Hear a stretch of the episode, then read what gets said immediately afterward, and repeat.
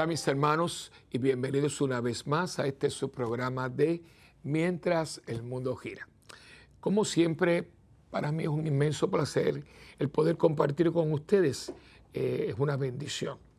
Eh, cuando yo vengo aquí a la sede, a la sede central de WTN, que por cierto, ya ustedes saben que hace ya un tiempecito se han abierto las puertas y pueden venir grupos.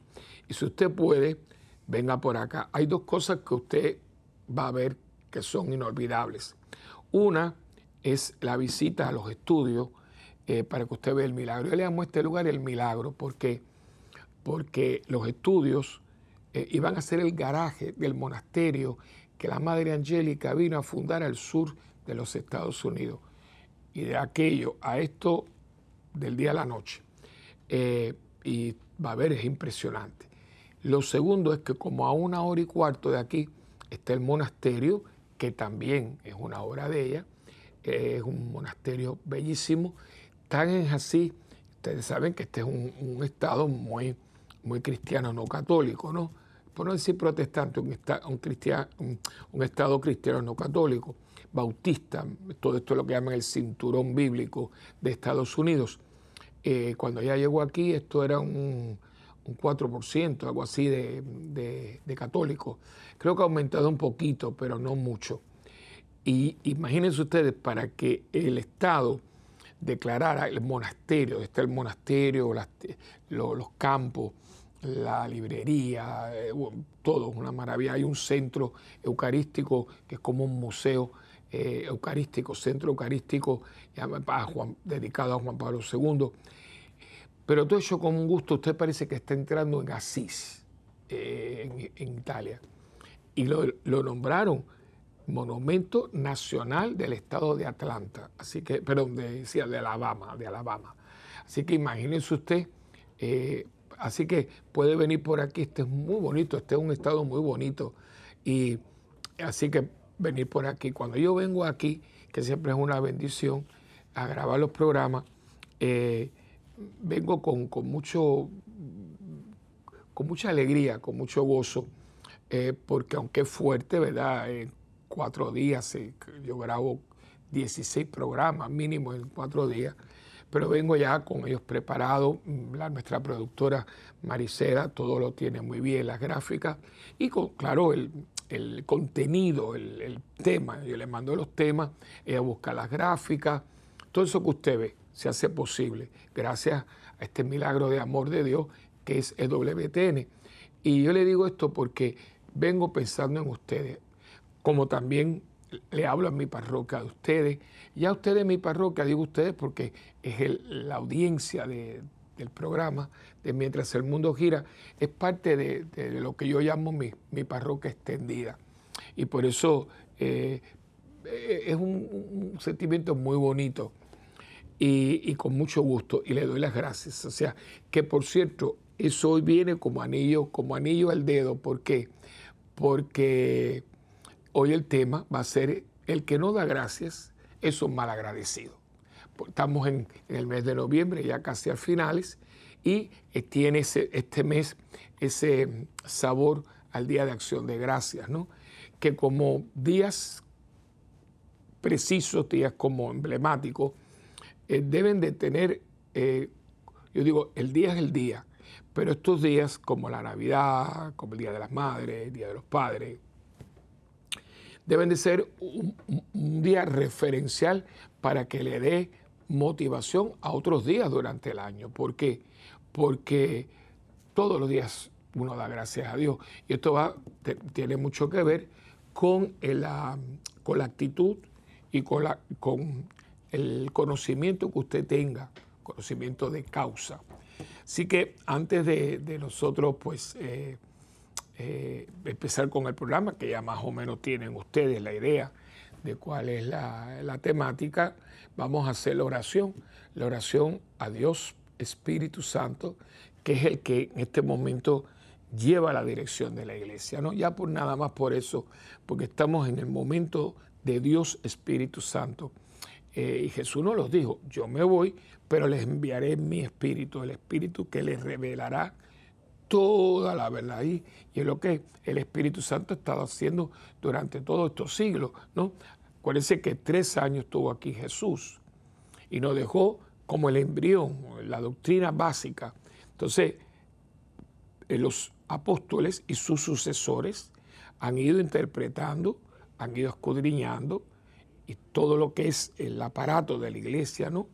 Esa iglesia que es el cuerpo místico de Cristo, ha ido bajo la acción del Espíritu eh, formulando los dogmas, asentando las verdades, y llevando a cabo una moral cristiana, católica, una ética, unos valores, unos principios que por siglos, por siglos, eh, formaron y, dieron la norma, le, dieron un cuerpo a todo lo que es Europa y, también América.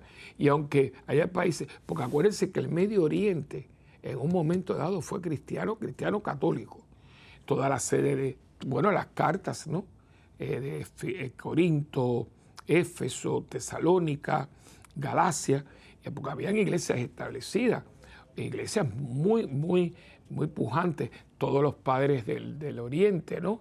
Eh, eran, que eran una riqueza y son una riqueza todavía para la iglesia. Debido a cuestiones históricas que no vamos a entrar en ella ahora, se perdieron. Pero bueno, Jerusalén, Jerusalén tuvo una dinastía de reyes cristianos.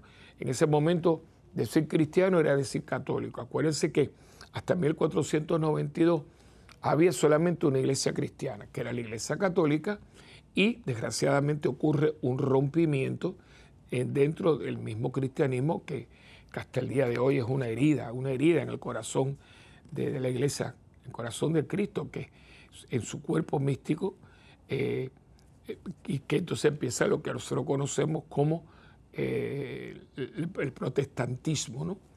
Eh, y todavía estamos ahí, pero ha habido ya más respeto, nos hemos acercado unos a otros, pero vieron guerras guerra de religiones, y no eran religiones fuera, no, eran guerras dentro del mismo cristianismo. O sea, estamos hablando de momentos muy difíciles que hemos tenido, pero gracias a Dios hemos ido recapacitando, tomando conciencia, pidiéndonos perdón mutuamente, porque todo esto es miseria humana, miseria humana. Digo todo esto porque eh, es muy importante que entendamos que tenemos que estar abiertos al Espíritu Santo porque es el Espíritu de la verdad. Y cuando usted esté en el Espíritu del Espíritu Santo, Espíritu de verdad, Él le va revelando a la iglesia como institución y también nuestras verdades como personas, ¿no? Tu vocación, tu ejercicio, tus palabras. Ahora vamos a escuchar la oración. Y fíjese, si usted toma lo que yo le acabo de decir y va rezándola, usted va viendo lo que hace el Espíritu Santo a nivel personal y a nivel institucional. Es decir, es para mí, yo soy parte de un cuerpo y lo que yo hago afecta positiva o negativamente al cuerpo, a la iglesia, ¿no? Si yo aquí, que espero que Dios me ampare, ¿no? Me hinco con una, una espina o algo, ¿no? Y tengo diabetes, o no, aunque no tenga diabetes, lo que fuera, y no me atiendo, voy a empezar, y si esto se llena de pus, este dedito, yo cojo fiebre, porque no va a haber, no, no va a fiebre eh, es todo mi cuerpo, no va a haber una fiebre en el dedo, va a haber una fiebre en el cuerpo, porque este dedito es parte de la mano, la mano es parte del brazo, el brazo es parte del cuerpo. O sea, que lo que le pasa aquí a este dedito por una espinita, lo va a sentir todo el cuerpo. Por lo tanto, el pecado de uno nos afecta a todos y la santidad de uno nos afecta a todos. Somos un cuerpo y ninguna parte le puede decir a la otra, yo no te necesito, por eso necesitamos todo lo que tenemos, porque todo está puesto ahí por una buena razón. Y ahora, por lo tanto, vamos a comenzar eh, confiándonos y pidiéndole al Espíritu Santo, Dios Espíritu Santo, que haga en nosotros lo que nosotros le vamos a pedir en esta oración. En el nombre del Padre, del Hijo y del Espíritu Santo. Amén. Oh Espíritu Santo, amor del Padre y del Hijo, inspírame siempre lo que debo pensar lo que debo decir, cómo debo decirlo, lo que debo callar, lo que debo escribir, cómo debo actuar, lo que debo hacer para procurar tu gloria en bien de las almas y de mi propia santificación. Espíritu Santo, ilumina mi entendimiento y fortifica mi voluntad. Dame agudeza para entender, capacidad para retener, método y facultad para aprender, sutileza para interpretar, gracia y eficacia para hablar. Dame acierto para empezar, dirección al progresar y perfección en el acabar. Amén. María, Madre del Buen Consejo, ruega por nosotros que así sea, en el nombre del Padre, del Hijo y del Espíritu Santo. Amén. Bien, como les dije al principio, ¿no? Hace un momentito, este programa tiene mucho que ver con el Día de Acción de Gracias. ¿Por qué? Porque en noviembre todo el mundo, por lo menos, es una fiesta muy de los Estados Unidos. Pero debido a su propia naturaleza, muchos países la han tomado, la han hecho suya y muchas personas en otros lugares pues también celebran el Día de Acción de Gracias, que es un día, fíjense, muy, muy particular porque no es una fiesta religiosa, no salió de la Iglesia Católica ni de otra iglesia, sino viene de algo histórico, algo histórico que Estados Unidos, que tiene unas raíces eh, cristianas.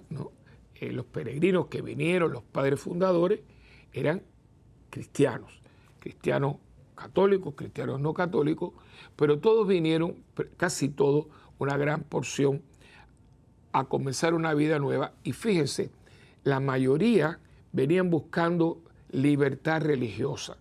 ¿Por qué? Porque en Europa eh, la gente tenía que ser de la religión del rey. Si el rey era de una religión, todo el mundo tenía que ser de esa religión o no contaba la historia. Y era tanto en el mundo cristiano católico como en el, mundo cristiano protestante. O sea, eh, porque a veces se habla de la Inquisición, que no cuánto, pero primeramente eso se ha sacado, no, estoy, no estoy justificando nada, ¿eh? pero esto se ha sacado mucho fuera de, contexto porque hay una leyenda negra que sobre un rey en particular que está en este tiempo muy poderoso eh, el que hace que España tuviera el título de país donde el sol no se pone, porque cuando oscurecía en un lugar amanecía en el otro, ¿no? porque tenían Europa, pero tenían también América, ¿no?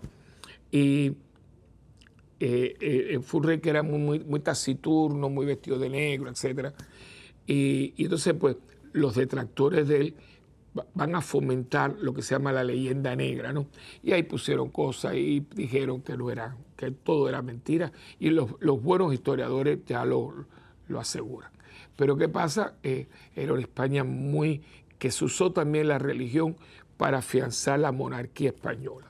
Por otro lado, tienes Inglaterra, eh, con la Isabel la Grande, la, grande Isabel, las Isabeles de Inglaterra han sido muy grandes, bueno, ha tenido dos Isabel I, que fue la, hija de, eh, Enrique VIII, la que tuvo con, con su, su, amante, que después se casó con ella. Él estaba casado con una reina católica, prima hermana de este rey que le mencioné en España, Catarina. Pero él, porque quería tener un hijo varón y también porque se enamoró de una de sus damas de compañía, que era Ana Bolena, pues eh, hizo ahí papá y, y, como eh, quería anular el matrimonio, no había, no había razones para anularlo, pues entonces manda a la reina, esa no la mató, pero la mandó para un castillo, exiliada la pobre, y Ana Bolena estuvo casada, pero esa también la va, tuvo siete mujeres, porque después la va a acusar porque no le da el hijo que, ella quería, que él quería, y duró mil días, mil días. Eh, y después la, acusan y le, todo lo, porque era un hombre muy, muy macabro. Él buscando el hijo, el hijo, y resulta que dicen los historiadores que el que no podía ser el hijo era él, porque tenía muchas enfermedades, ¿no? Eh, por su vida, la vida licenciosa que llevaba. Entonces, pero la hija que él que, no quiso, que rechazó, fruto de su matrimonio con Ana Bolena, se llamaba Elizabeth.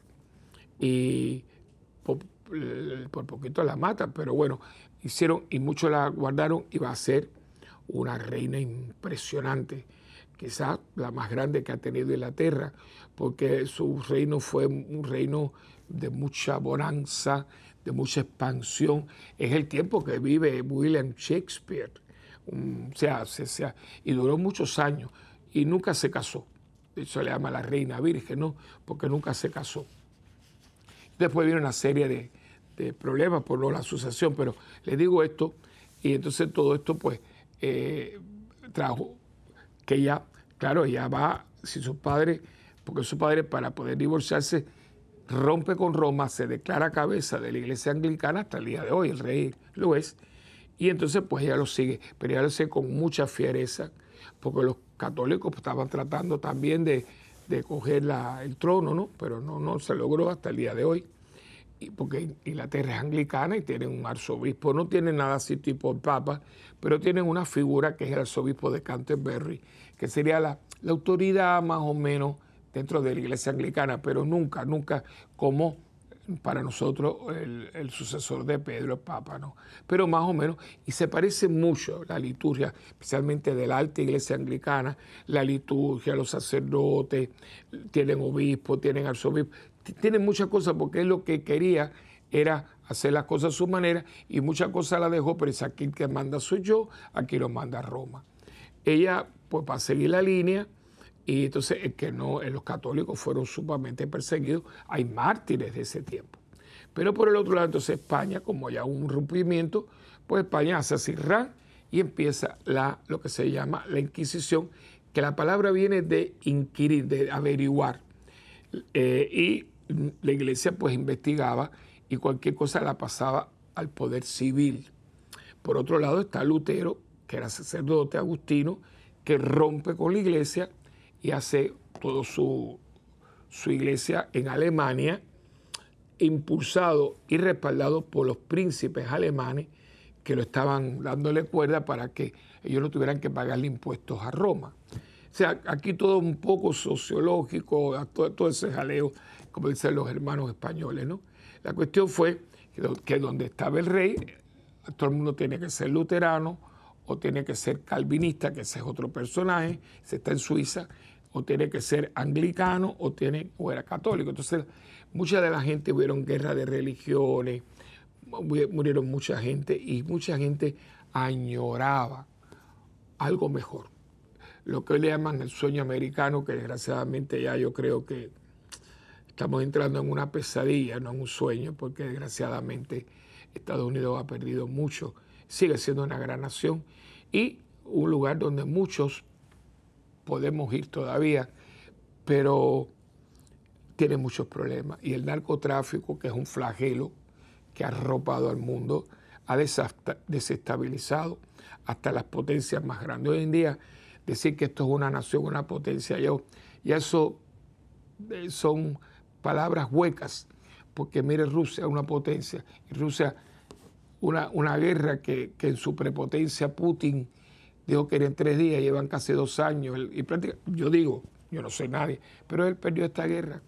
mire, esto es horrible, la cantidad de, se estima los últimos cálculos que han perdido más de 50 mil eh, soldados, y, eso que iba, iba a ser tres días, ¿no? Entonces, por otro lado, Estados Unidos eh, miren eh, la presidencia, todo lo que ha sucedido, la inflación que hay. Por otro lado está el otro, el expresidente, los dos partidos mayoritarios y la figura mm, como que no, no, no es lo que uno siempre ha tenido. El pueblo muy dividido. Y de ahí también, o sea, y en Europa ni hablemos, ¿no? Está, está una, una, inmigración totalmente descontrolada que, que, que no se sabe qué va a hacer.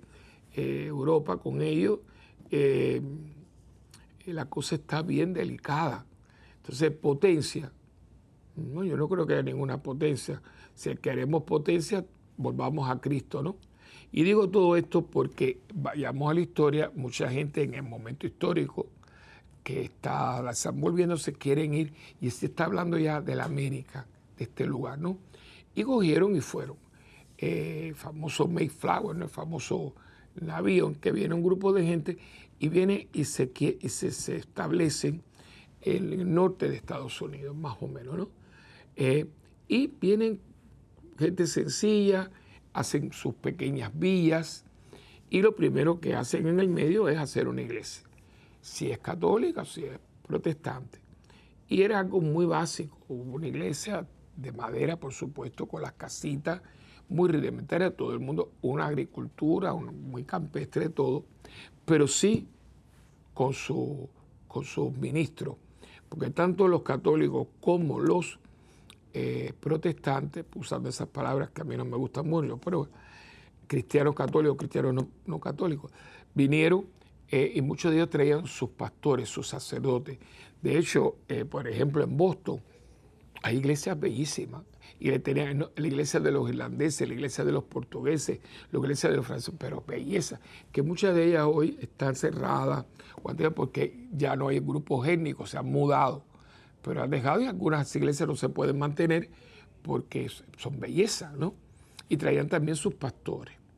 Y por eso todavía que estaban los, los cuáqueros, cuando usted compra la, avena, ¿no? bueno, pues son comunidades. Pero ellos venían no para hacer dinero, no para tener dinero e irse para sus países, no. Ellos venían para quedarse, querían una nueva vida. Eso explica mucho en la historia del desarrollo de Estados Unidos y de América Latina. Y entonces en un momento dado, gente creyente, gente que, está, que tiene a Dios muy presente, porque cruzar, cruzar los, mares, parece que también todavía está en, el, en, las nubes, el, perdón, pero en el ambiente, que la tierra era plana, ¿no? Ya se había cambiado un poco, pero todavía había gente, y acuérdense que cuando usted llegaba aquí, se caía. Y era una aventura. Eh, esos navíos no tenían servicios sanitarios ninguno.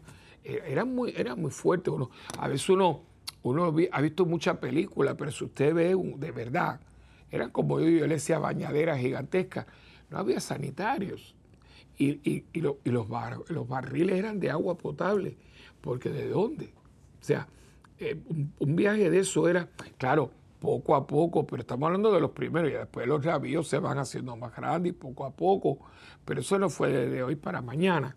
O sea que la gente que, que, se tiró a esta, a, esta, a esta empresa tenía el corazón en el medio del pecho, ¿no? Y gente que quería, quería, yo quiero encontrarme en una tierra donde yo pueda ganarme el pan y yo pueda adorar a mi Dios y, y serle fiel en otros lugares con las guerras de religión, imagínense. Y vienen y empiezan a tener sus casitas, sus siembros y sembrados, que no fue fácil, porque acuérdense que habían indios, ¿no? Aquí en Estados Unidos. Y un día van al patio y vamos a hacer una comida para dar, porque todos los grandes acontecimientos, todavía hoy, se hacen con comida. Los cumpleaños, las bodas, eh, eh, los, bautizos, eh, las despedidas, las bienvenidas. Inclusive cuando usted quiere festejar, no sé, una promoción, vamos a comer fuera, vamos a celebrar esto, vamos a celebrar, vamos a celebrar que tú te graduaste las graduaciones, ¿no? Y todavía, todavía. ¿Y por qué? Porque hay algo en una comida, ¿no? Y para los cristianos, nosotros, Imagínense, la última noche que Cristo pasa con nosotros, lo hace celebrando una cena, la última, pero no era cualquiera. Y allí, aparte de darnos el mandamiento del amor verdadero, que es servicio, lavándole los pies a los discípulos, allí se queda, se queda realmente en un pedazo de pan y en un poco de vino. ¿Qué cena? ¿Qué cena? La que continuamos celebrando hasta el día de hoy. Por eso le digo que todos los momentos grandes, hasta el más grande, está, está fundamentado en una cena. Y entonces, ¿cómo lo hicieron? Bueno, pues mire, ahora todo es muy, muy sofisticado y el pavo se sazona y, se llena de algo. No, no, aquello no fue, aquello fue los elementos. Fíjense que los elementos es papa, patatas, calabaza y pavo. El pavo fueron al patiecito y algunos, como algunos lugares, gallinas y pues tenían, era un ave salvaje el pavo, ¿no? Pues mataron un pavo, como pudieron haber matado una gallina, en otro lugar hubieran matado un lechoncito, un pavo, lazaro, y había patata, que es un tubérculo que se da muy fácil, y lo, lo majaron, lo, lo, lo, lo. Y entonces con calabaza que también se da muy fáciles, hicieron un pastel. Y ahí están los tres elementos de la, de la cena. Ahora, claro, ahora todo está más sofisticado y le ponen esto y le ponen otro y le ponen eh, marshmallow y le ponen salsa y todo. Pero básicamente era eso. Allí no fueron porque a qué supermercado van a ir. Lo que tenían en el patio con sus animalitos y sus cosas. Pero había algo muy importante. Había que darle gracias a Dios por todos los beneficios que nos ha dado. Y de ahí entonces empiezan a darle gracias, cosas que hacían continuamente todos los días, toda la semana en su iglesia. Bueno, pues de ahí viene de la, de, la base de la gente y gracias a Dios no se les olvida esta, eh, esta fecha y lo ponen en noviembre porque es el mes de otoño. ya no es el verano, pero tampoco es el invierno, que siempre es muy crudo, y hasta la naturaleza es muy linda porque coge todos esos colores, especialmente en los países que tienen cambios de estación, ¿no? Y de viene entonces, y se ha ido poco a poco desarrollando de muchísimas maneras hasta el día de hoy. Pero, como muchas cosas, muchas veces nos quedamos con la comida o la cena y no se da gracia. O sea que hemos perdido el contenido de, la actividad. O sea, yo hago todo esto, pero la pregunta es, ¿y por qué? Uno ve, se ve las películas y ve la, la gente, van a traer esto, y voy a traer el otro, y voy a traer el otro. Entonces viene y todo el mundo picando el, pavo y todo. Pero usted no ve las películas jamás que, quizás alguna de las más viejas, pero el mundo de ahora. Nadie se le ocurre decir, bueno, vamos, no, no a comer, pero porque estamos comiendo, porque estamos haciendo todo esto. Por Dios, porque Dios nos ha dado la vida, Dios nos ha dado todo, y yo no tengo cómo pagarle a Dios como dice la palabra, cómo pagaré al Señor todo el bien que me ha hecho. Y esto yo lo quiero traer hoy porque yo creo que podemos pensarlo un poquito más, reflexionarlo un poquito más y quizás venir con alguna idea de, en las, medidas que podamos, de, establecer, de establecer eh, algo que, que, nos recuerde que esa comida que esta vida, que todo, viene de Dios, viene de Dios. Eh, y sobre todo, creo que hay que empezar desde los niñitos pequeños. A mí me da mucho susto, porque yo veo que yo no oigo a los niños decir gracias. Y eso se aprende, mis hermanos, eso se aprende. Nadie, nadie, nadie nace aprendiéndolo. Tú me das a mí un bolígrafo, me das unas gafas, me das un, un y yo si tú no me dices nada, yo lo cojo y sigo caminando, pero yo hago así a veces, me digo, eh, ¿qué se dice? ¿Qué se dice? Ah, gracias. Así. O sea, porque inclusive en nuestros países hispanos, por eso hay una, ah, por cierto, hay una película muy antigua de la era del cine dorado de México, con Arturo de Córdoba, un gran actor mexicano que, que Dios te lo pague. En algunos lugares la tradición no era dar gracias solamente, sino inclusive decirte, decirle a Dios que te lo pagara. Miren qué lindo, tal cosa, que Dios se lo pague. ¿Desde cuándo usted no escucha eso? Y es precioso, ¿eh? Porque no es que, no me, no es que dé la gracia, es que tú me digas que Dios me lo pague. ¿Qué pasó? ¿Por qué lo quitamos? ¿Cómo dejamos que nos robaran ese momento, ese, ese augurio tan bonito? Bueno, yo creo que así como lo perdimos, lo podemos recobrar, me parece a mí. Pero bueno, vamos un momentito a una pausa y venimos enseguida.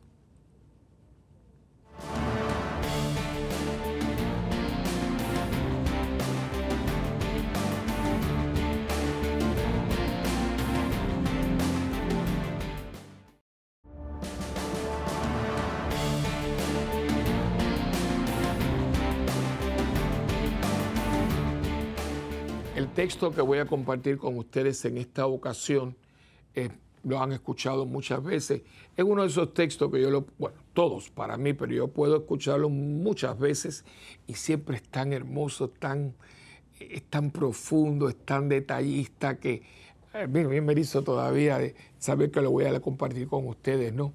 Y esta, este programa ustedes lo van a estar viendo eh, dos días antes más del Día de Acción de Gracias, ¿no?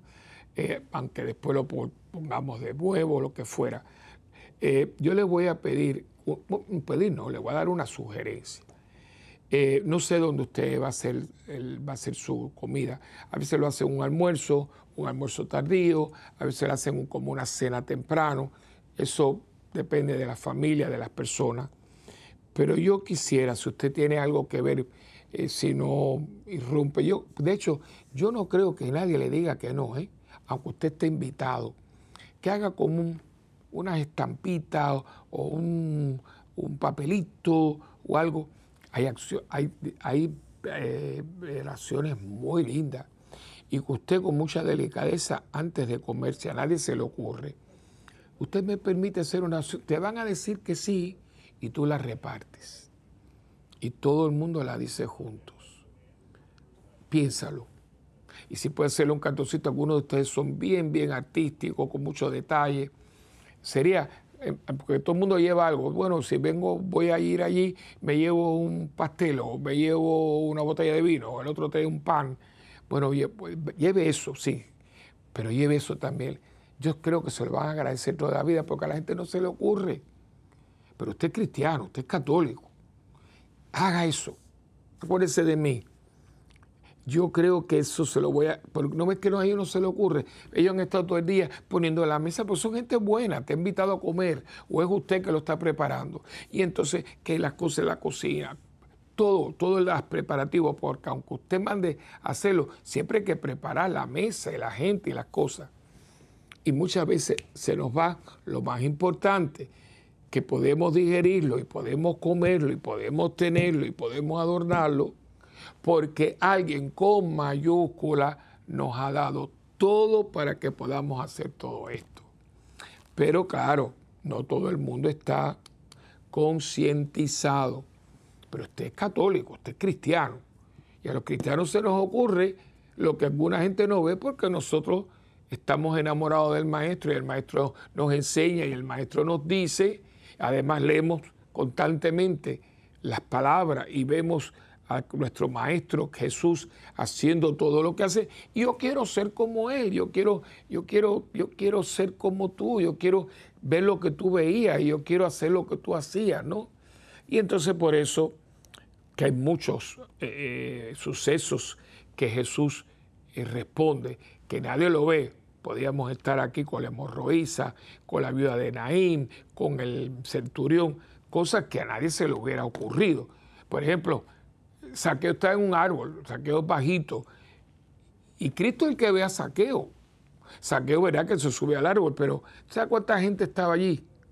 Y Cristo, saqueo, hoy quiero. Eso nadie lo vio, eso se le ocurrió a él. Como un día te vio a ti, como un día me vio a mí. Oye, sigue, me mira. Y a uno no se le olvida las cosas buenas. Y aquí vamos a leer entonces que esto es un evangelio, si usted tiene mucha confianza, tampoco haga un culto allí ni, ni nada de eso, pero esto podría ser porque es un evangelio corto y usted puede decir, mire, quisiera leer esta parte de la Biblia y después terminar con una oración. Eso tomaría 5 o 6 minutos. Eso también de acuerdo a la confianza que usted tenga. Si no es de mucha, bueno, pues te haga una oración. Como digo, hay muchísimas oraciones muy lindas. Pero si usted tiene un poquito, puedo hacer una reflexión y una oración. Mira, no va a tomar más de 7 minutos. Y usted antes te reparte la oración y lea esto y, y miren qué cosa, esto es una belleza. Estamos hablando de Lucas capítulo 17, versículos del 11 al 19. De camino a Jerusalén, pasó por los confines entre Samaria y Galilea. Al entrar en un pueblo salieron a su encuentro diez hombres leprosos que se pararon a distancia. Imagínense, si se paraban cerca los mataban a pedrada, o sea que están a distancia, ¿no? Y levantando la voz dijeron, Jesús Maestro, ten compasión de nosotros. Al verlos, les dijo, vayan y preséntense a los sacerdotes. Quiero parar un momentito aquí. Mucha gente con estas ideas revolucionarias y libertinas que tiene la gente, y sobre todo esta gente que que ha querido poner a Jesucristo como un revolucionario, un hippie, todas esas cosas, y que lo han podido poner como un contestatario porque quieren avalar toda su rebeldía, son rebeldes muchos sin causa, y meter a Jesús como si fuera. Yo me acuerdo que, que, ponían una camiseta y ponían a Jesús como un hippie eh, buscando un, eh, cosas que han hecho locas, ¿no? Y aquí, esta es una prueba que Jesucristo pueda criticar a los líderes religiosos, pero los respeta y le da su puesto. Porque miren lo que le dice, vayan y preséntense a los sacerdotes. Si no, si no reconociera su autoridad y si no tuviera conciencia de ello, no les decía esto. E, y sucedió, ellos obedecieron, que mientras iban quedaron limpios. Uno de ellos, viéndose curado, se volvió glorificando a Dios en alta voz y postrándose, postrándose, rostro en tierra a los pies de Jesús, le daba gracias, le daba gracias, le daba gracias. Y este era un samaritano. Tomó la palabra Jesús y dijo, ¿no quedaron limpios los diez? Los otros nueve, ¿dónde están? No ha habido quien volviera a dar gloria a Dios sino este extranjero. Y le dijo, levántate y vete, tu fe te ha salvado. Esto es una belleza. Esto es una belleza. Y yo me pregunto, usted, yo, ¿somos el uno o somos los de los nueve? No, yo soy, yo soy el uno y yo soy el uno. Bueno, cuándo fue la última vez que usted, estamos aquí en familia, ¿eh? ¿Cuándo fue la última vez que usted dio gracias? Simple y llanamente, esto lo hago yo mucho con la parroquia, porque usted se levantó en la mañana, después de haber dormido bien, gracias a Dios, en una cama, con una almohada, con las sábanas limpias. ¿Cuándo fue la última vez que usted cuando hizo así? Usted dijo, ay Dios mío, gracias porque veo. Ay, padre, pero, ¿pero qué? Hay gente que ciega. Usted oyó el sonido de su ventilador, de su aire acondicionado, de, de la mañana, del lechero que pasa.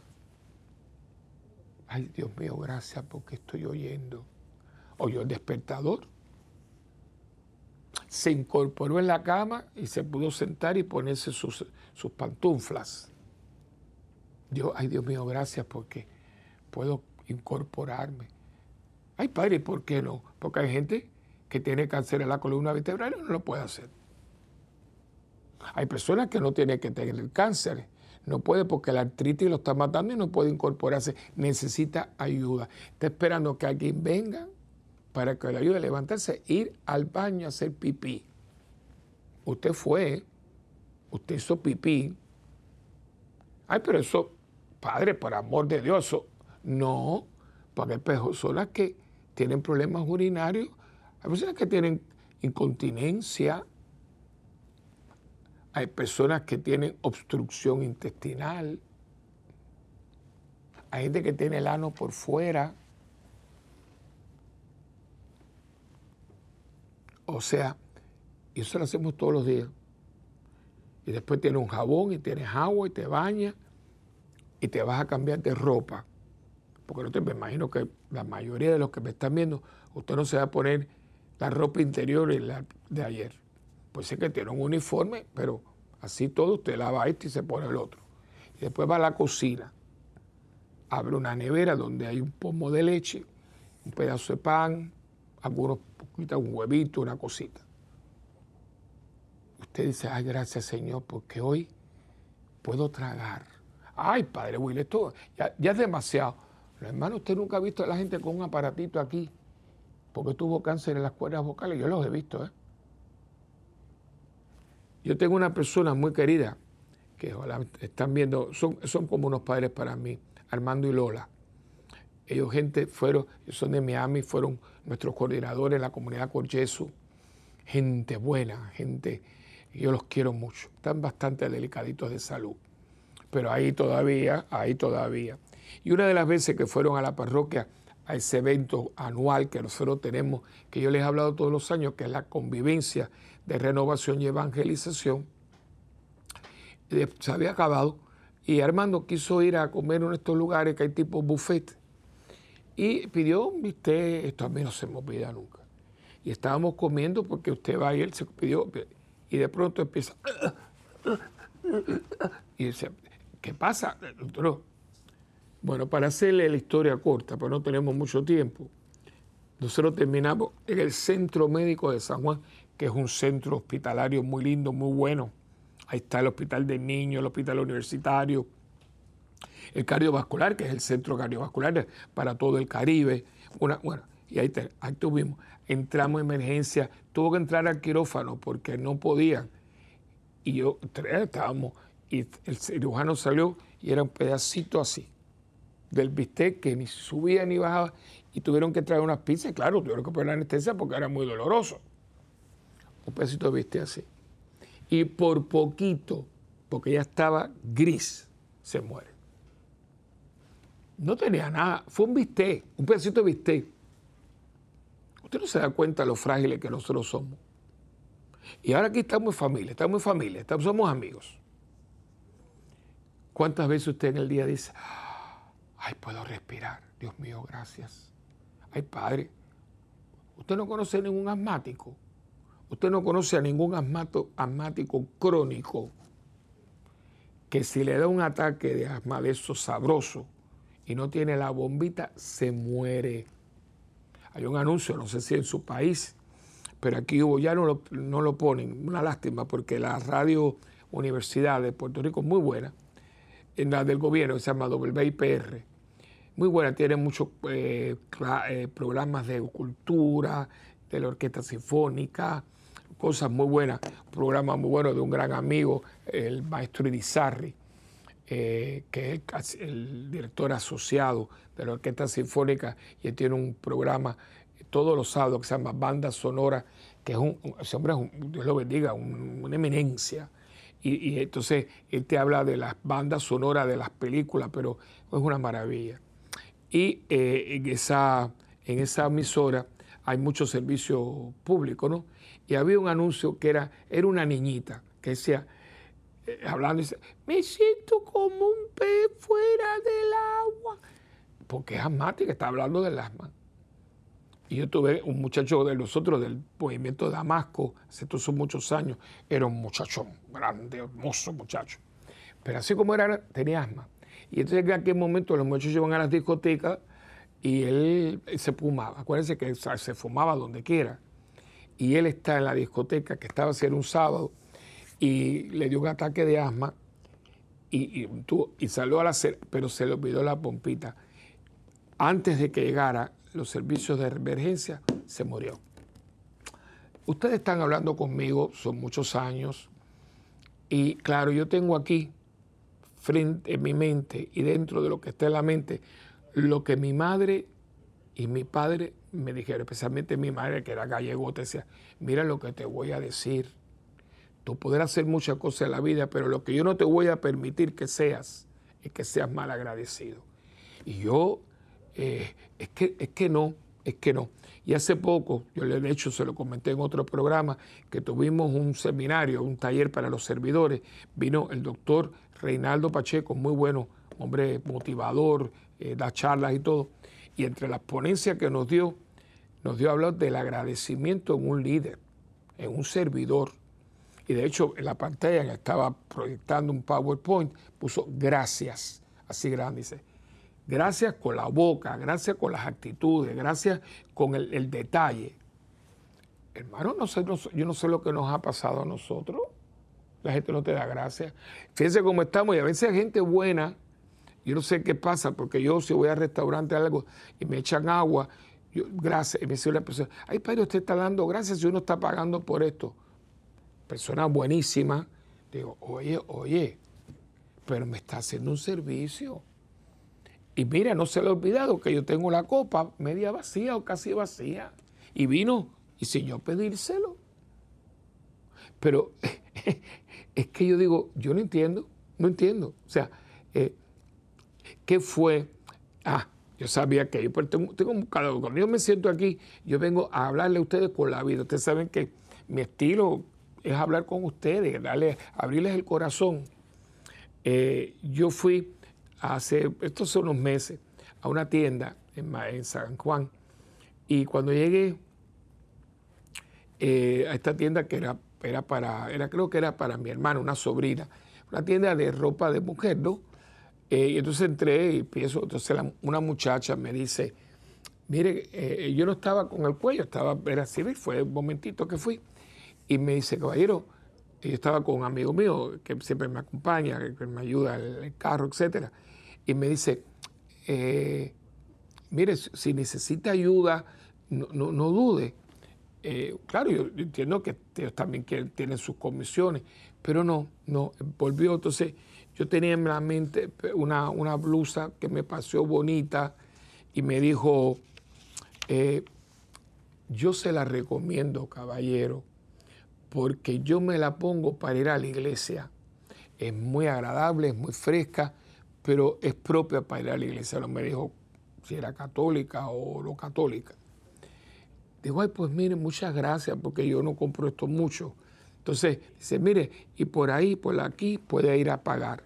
Pero entonces dice, no, no, no, mire, hay una, hay una fila y venga conmigo, venga conmigo. Entonces nos fuimos a otra caja aquí, ¿no?